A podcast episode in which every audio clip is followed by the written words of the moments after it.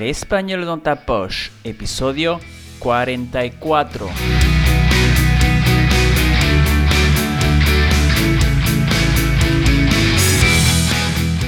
Hola, querido, querida oyente.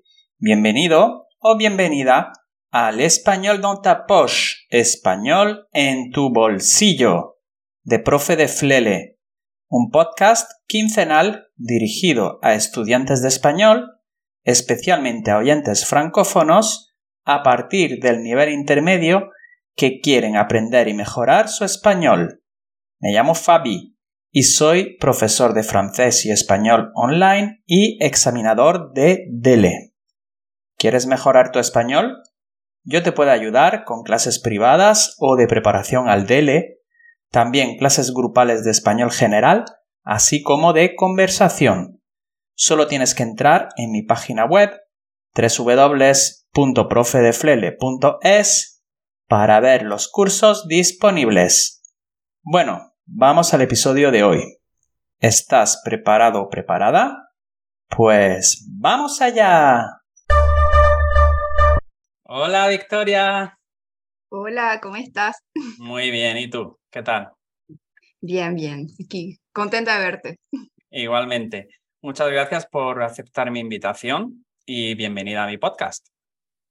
No, muchas gracias a vos por invitarme más bien. Un placer. Y bueno, eh, Victoria, ¿quieres presentarte? Claro, eh, bueno, yo soy Victoria Llorenti, como bien sabes. Eh, soy boliviana, soy de Santa Cruz, por eso es que tal vez noten de que yo utilizo el vos y no utilizo el tú, porque en mi región hablamos con el vos.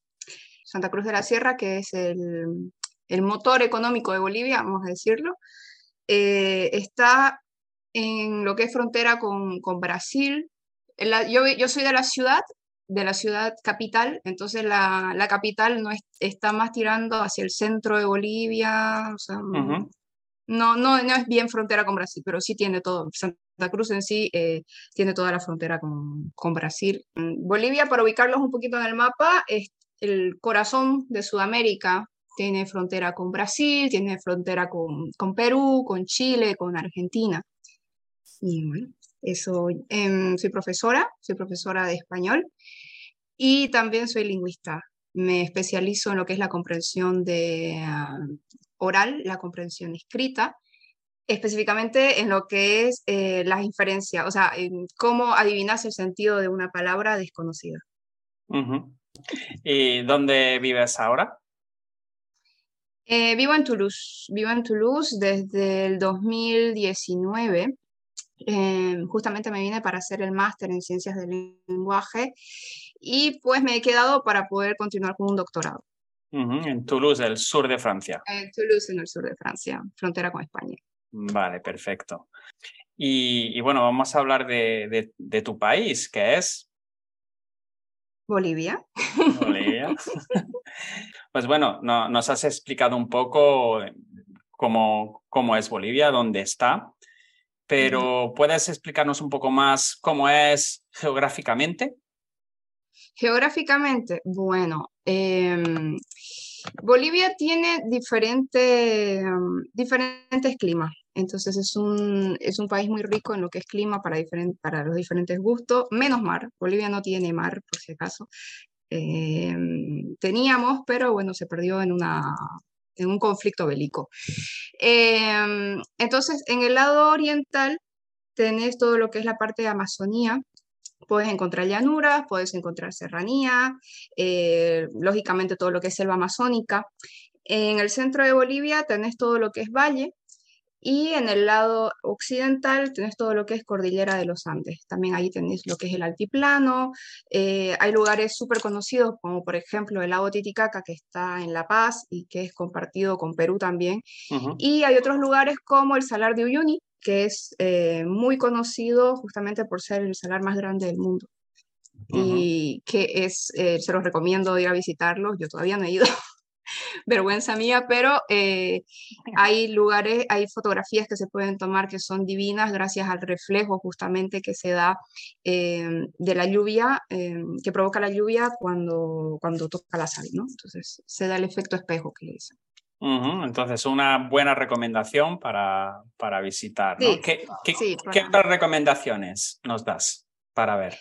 Ah, a ver, para visitar, es que em, depende del gusto, vuelvo, a decirlo. Por ejemplo, si te gusta todo lo que es la parte selva, puedes visitar el norte de Bolivia, em, que ahí puedes ver lo que son los delfines de, agua dulce, o si no, también en, la en el propio departamento de Santa Cruz puedes visitar el, el Parque Nacional Mercado, que es una reserva natural, o por el lado de Cochabamba puedes ver eh, lo que es Toro Toro, que es otro parque precioso. Si no, mm, si te gustan las ruinas, puedes ir a La Paz. Están las ruinas de Tiahuanaco, que es una civilización que es incluso más antigua que, que los incas, hasta donde tengo entendido. O si te gusta la historia, puedes visitar Potosí, la Casa de la Moneda. En Santa Cruz puedes visitar las misiones jesuíticas, Em, donde vas a ver las, iglesias que fueron construidas justamente bajo el mando de los jesuitas. Y si te interesa la música, en ese mismo lugar puedes asistir a los conciertos de música barroca, en los que, bueno, no se da todos los años, tengo entendido que no es todos los años, pero ahí se toca justamente este tipo de música y se tocan las partituras que fueron eh, escritas en esa época. muchas cosas. Bastante. ¿Cuál es tu lugar favorito de, Bolivia? Buena pregunta, sabes que nunca lo había pensado. Mm, me gusta mucho visitar lo que es la parte de misiones jesuíticas, porque también hay otras reservas, hay otros lugares, hay otros parques naturales que puedes em, conocer. Por ejemplo, hay uno en Santiago de Chiquitos, en los que puedes subir a una montaña que está, está precioso. Luego está el tema de de Aguascalientes. Hay un lugar que se llama Aguascalientes, que son como fuentes de agua termales, eh, divino igual, para quedarse. Em, luego, si, me vas a la parte, si te vas a la parte de Occidente, mm, hay lugares que tengo para visitar. Em, como te digo, el Salar de Uyuni. El, el Salar de Uyuni me encantaría ir justamente para poder ver este efecto espejo y, para poder ver el lugar que en la fotografía se ve precioso. Y que incluso hay una parte, si conoces Star Wars, la película Star Wars, mm, eh, si no me equivoco, en la última hay una escena que fue grabada en Uyuni, justamente. Y bueno, ¿cómo son los bolivianos? Los bolivianos, bueno, mm, yo considero que los bolivianos son personas muy, eh, muy pacíficas, ¿entendés? Son personas que no les gusta armar conflicto, a ver, aclaro, no les gusta armar conflicto eh, con otros países, ¿ya? Aunque en este momento sí tenemos una crisis bastante, bastante importante dentro del país eh, por temas políticos, pero considero que con sus vecinos, pues Bolivia es un país muy, muy pacífico. Pero eso sí, eh, también son personas muy valientes que cuando los buscas, no sé si, si se me entiende la frase, cuando los molestas, los vas a encontrar. Entonces, son personas muy valientes, eh, personas muy trabajadoras, no, no se quedan, no, no, no, se rinden fácilmente. Y por la gente de mi región, por la gente del departamento de Santa Cruz, te puedo decir que es gente muy hospitalaria, muy amiguera, muy, em, muy de fiesta, muy, muy alegre. Entonces, por eso es que algunas personas, o otras personas de Bolivia, de otros departamentos de Bolivia, dicen que Santa Cruz es la discoteca de Bolivia. Bueno, somos muy alegres, muy fiesteros. Ah, mira qué bien. Y bueno, pasemos ahora a, a, los productos y platos típicos de Bolivia. ¿Qué nos puedes contar? Bueno, al igual que, que su geografía, eh, la comida típica de Bolivia va a, variar según eh, el lugar donde te encuentres. Por ejemplo, en todo lo que es la parte oriental, todo lo que es la parte de Amazonía, tenemos mucho arroz, se consume mucho arroz, eh, mucha, mucha yuca, mucho plátano, plátano este para, para cocer, entonces, o sea, para freír, para, para cocinar. mucho, mucha carne vacuna, mucho pollo, mientras que en lo que es la parte del, occidente y la parte de valle, bajo mi punto de vista, eh, comen, también se come pollo, se come vaca, eh, pero también se, se, incluye más el cerdo. ¿ya? Entonces, pues, y los platos son un poco más picantes. Aparte que también ahí se incluye eh, otros ingredientes, por ejemplo, el chuño, no sé si te dice algo la palabra chuño. No. Es una, es una papa deshidratada. Como el altiplano es, perdón, como el altiplano es bastante es bastante seco y frío. Entonces ahí hacen secar las papas, se las deshidrata y luego em, para cocinarlas las volvés a hidratar, las haces remojar un día antes y ya eso se cocina. Y eso se utiliza, se utiliza lo que es eh, chuño, se utiliza bastante papa, em, quinoa, hay mucha quinoa en Bolivia, bueno, en esa zona sobre todo, em, la papa lisa, que es como otra papa, pero más, mm, no es como, es de la familia de la papa, pero es más, es más delgadita, tiene otro sabor diferente. Claro, aquí en Europa, o sea, tenemos dos o tres variedades de patata y ya está, ¿no? ya. Sí. Sí, bueno, entonces, como te digo, eh, dependiendo de, de, la región, pues vas a encontrar eh, diferentes sabores, diferentes ingredientes. Por ejemplo, en lo que es la parte de Occidente también puedes encontrar carne de llama, que lo hacen en charque, el charque es una carne deshidratada. Mientras que en Santa Cruz puedes, o bueno, no solamente en Santa Cruz, sino en la parte oriental, puedes encontrar eh, otra, otro tipo de carne exótica como es el lagarto. ¿Ya? Es, imagínate como un caimán, un caimán. ¿ya? sí. Entonces se come la, cola del lagarto. Solo la cola. Hasta donde yo sé, solo la cola.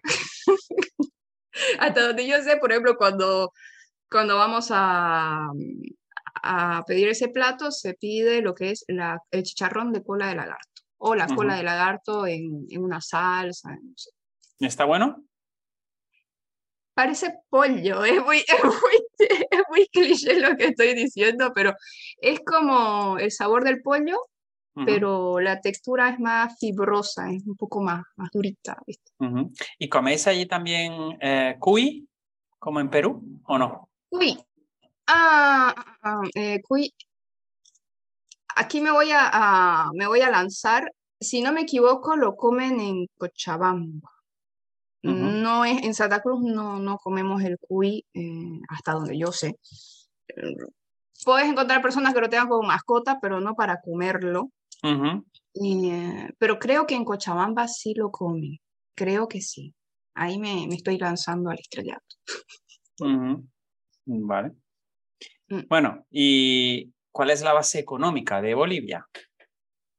la base económica de Bolivia, eh, sobre todo en estos últimos tiempos, ha sido la producción de gas. Bolivia eh, exporta gas. Eh, hace muchos años hubo el tema de petróleo, ahora ya no mucho, pero se ha concentrado en lo que es producción de gas. También está en la producción de oleoginosas, por ejemplo, la soya. Bolivia exporta mucha soya. Em, básicamente sería eso o sea, de los productos estrella, te voy a decir, porque luego hay otros productos, por ejemplo, está el azúcar, está, que, que son más bajos, ¿viste? también la minería, hay mucha exportación de, no mucho, pero eh, hay exportación de minería que viene del lado de, de Occidente. Eh, yo creo que puede ser eso. Y en cuanto a la cultura y el ocio, ¿qué, qué actividades se pueden hacer? Bueno, también depende de, tus gustos, ¿no? Por ejemplo, si querés, si te gusta más visitar museos, en la ciudad de La Paz está lo que es el paseo de los museos. Vos vas, compras un solo ticket y a través de él puedes ingresar a los diferentes museos de la ciudad. Tenés em, que están en la misma zona en realidad, por eso le dicen el paseo de los museos, porque están dentro de la misma zona.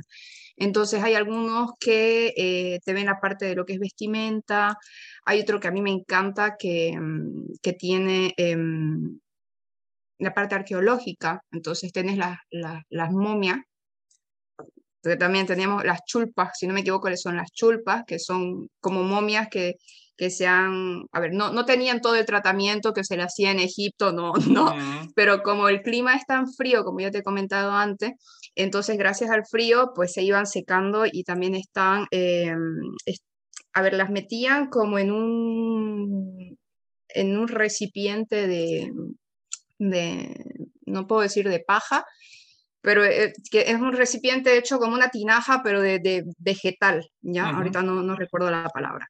Entonces tenés las chulpas y esas son las momias y a mí me encanta.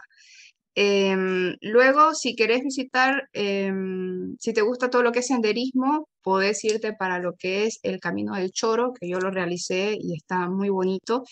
Empezás, bueno, esa vez nosotros empezamos en altiplano y haces una caminata, para nosotros nos duró tres días. Sí, es como el camino del Inca.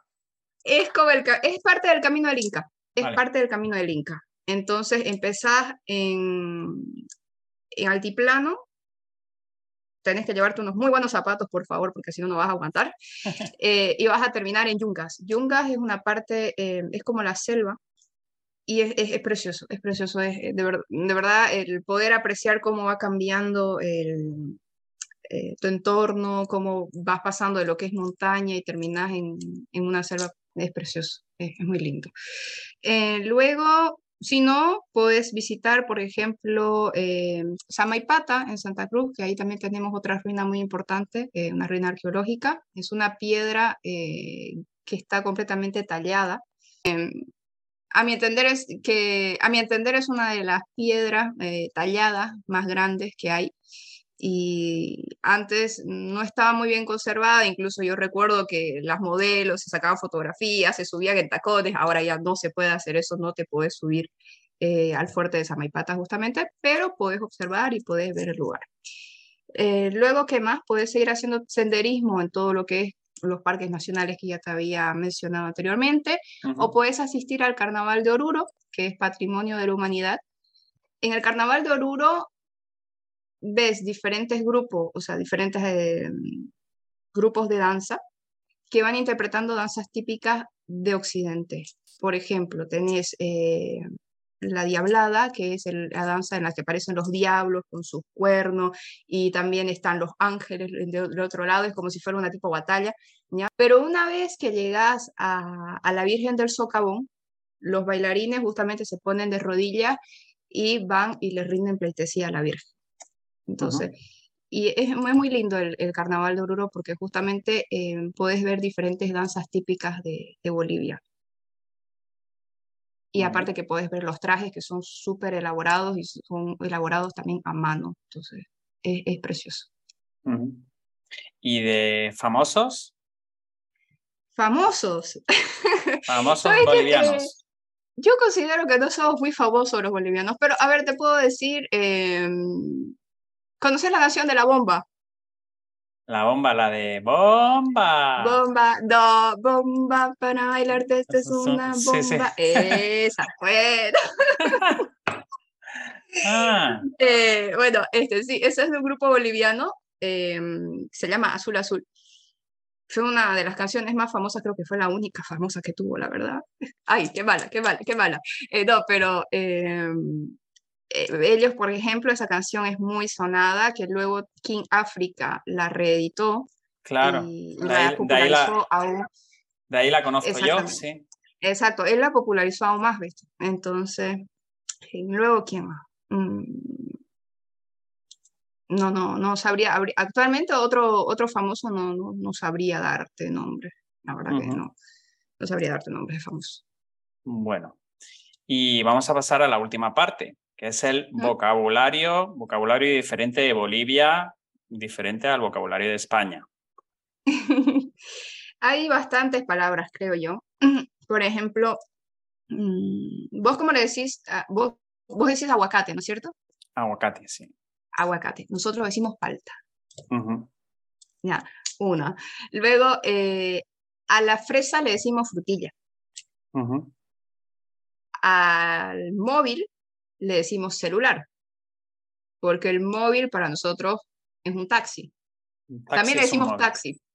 Ajá, taxi. A ver, lo que pasa es que el móvil es el, es el taxi, pero que pertenece a una compañía, ponerle. O sea, que, porque hay taxis callejeros, taxi que puedes tomar en las calles y que no pertenecen a ninguna compañía. En cambio, el móvil es un taxi a la que vos tenés que llamar a una compañía o una empresa determinada y le decís, quiero un móvil para la casa tanto. Ya.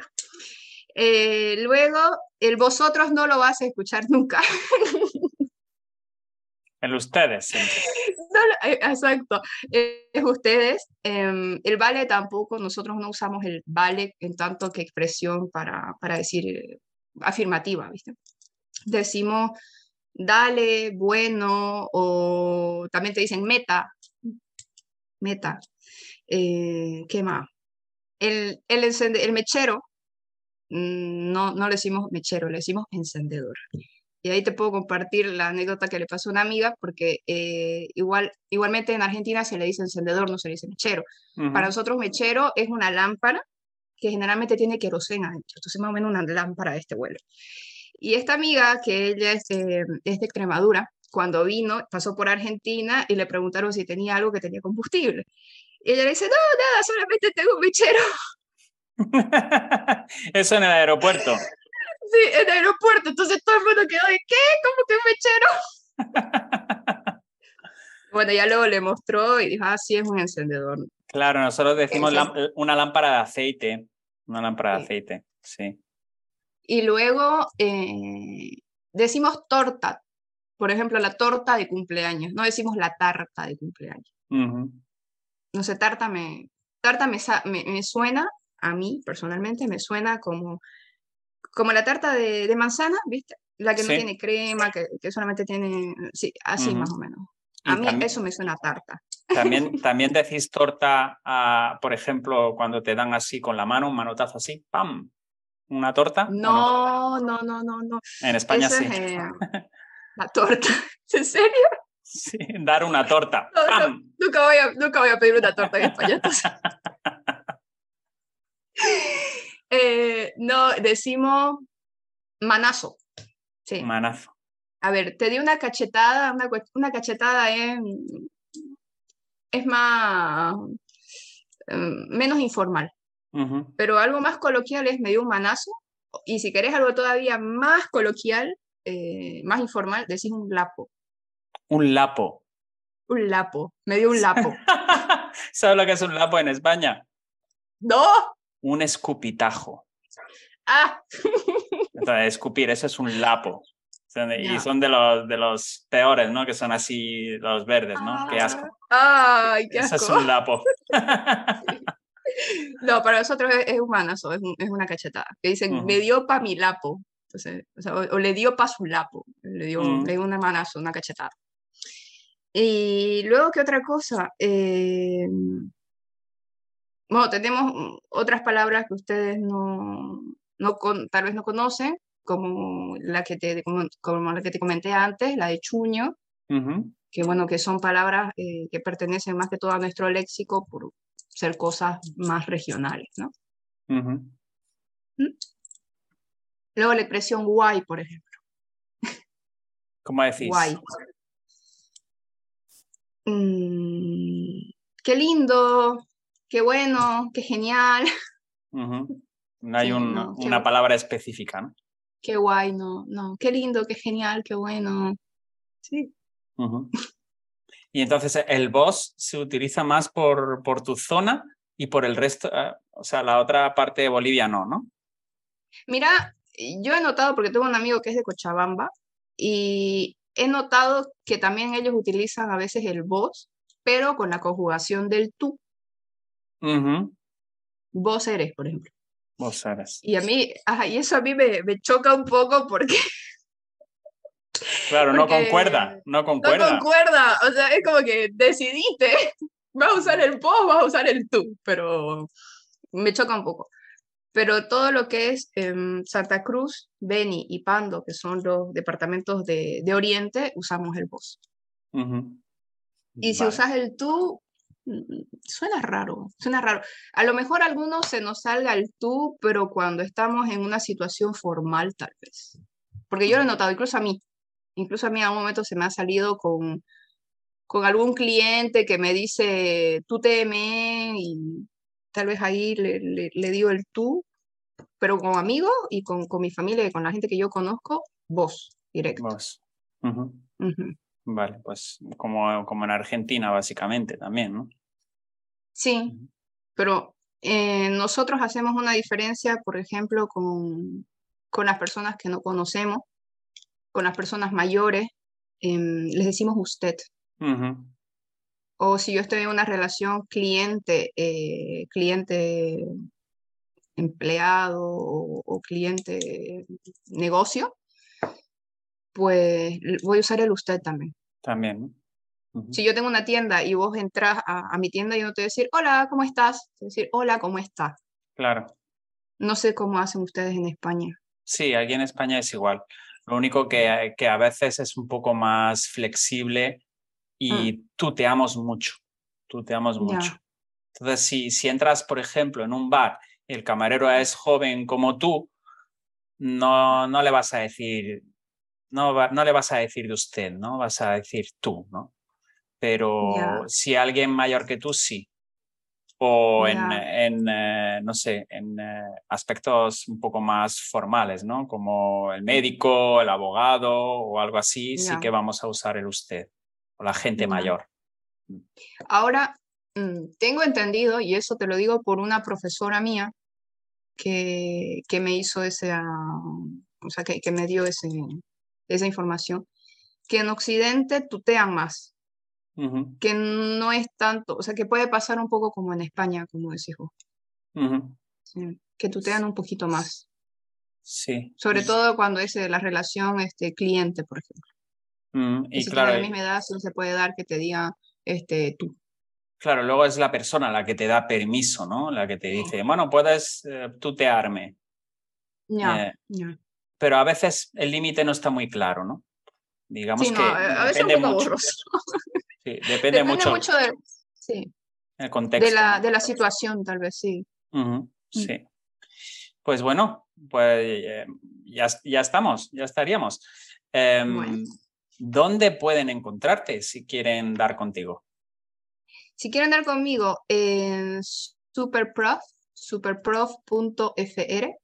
Eh, me pueden buscar como Victoria Llorenti. Bueno, ahí está mi perfil y yo encantadísima de de que ustedes pues se fijen en, mí y, que poder, y poder compartir un poco eh, el español, que es algo que nos apasiona tanto a vos como a mí, creo, ¿no? Sí. Pues eh, nada, pues ahí tenéis la información.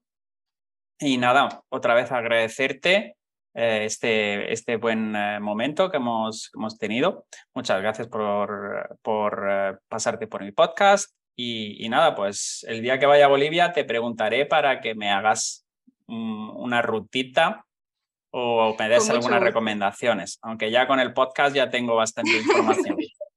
con mucho gusto. Muchísimas gracias a vos, Fabi. Gracias por, por la invitación, por, por este momento que la verdad es que la ha pasado muy bien. Muy pocas veces tengo la oportunidad para hablar de Bolivia últimamente. Eh, así que nada, eh, como siempre es una experiencia muy rica. Muchas pues gracias, Fabi. Gracias a ti, un placer. Y hasta pronto.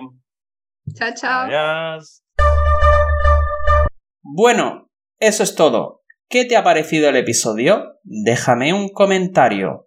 Si deseas ponerte en contacto conmigo, escríbeme un email a profedeflele.gmail.com. Si te ha gustado el episodio, déjame 5 estrellitas en iTunes y en Spotify compártelo y suscríbete a este canal para no perderte ninguna publicación. También puedes suscribirte a mi canal de YouTube y seguirme en Instagram y TikTok. En todos mis canales y redes sociales soy profe de Flele. Esto ha sido todo. Espero que pases una muy buena semana. Muchas gracias por tu atención y nos vemos pronto. Adiós.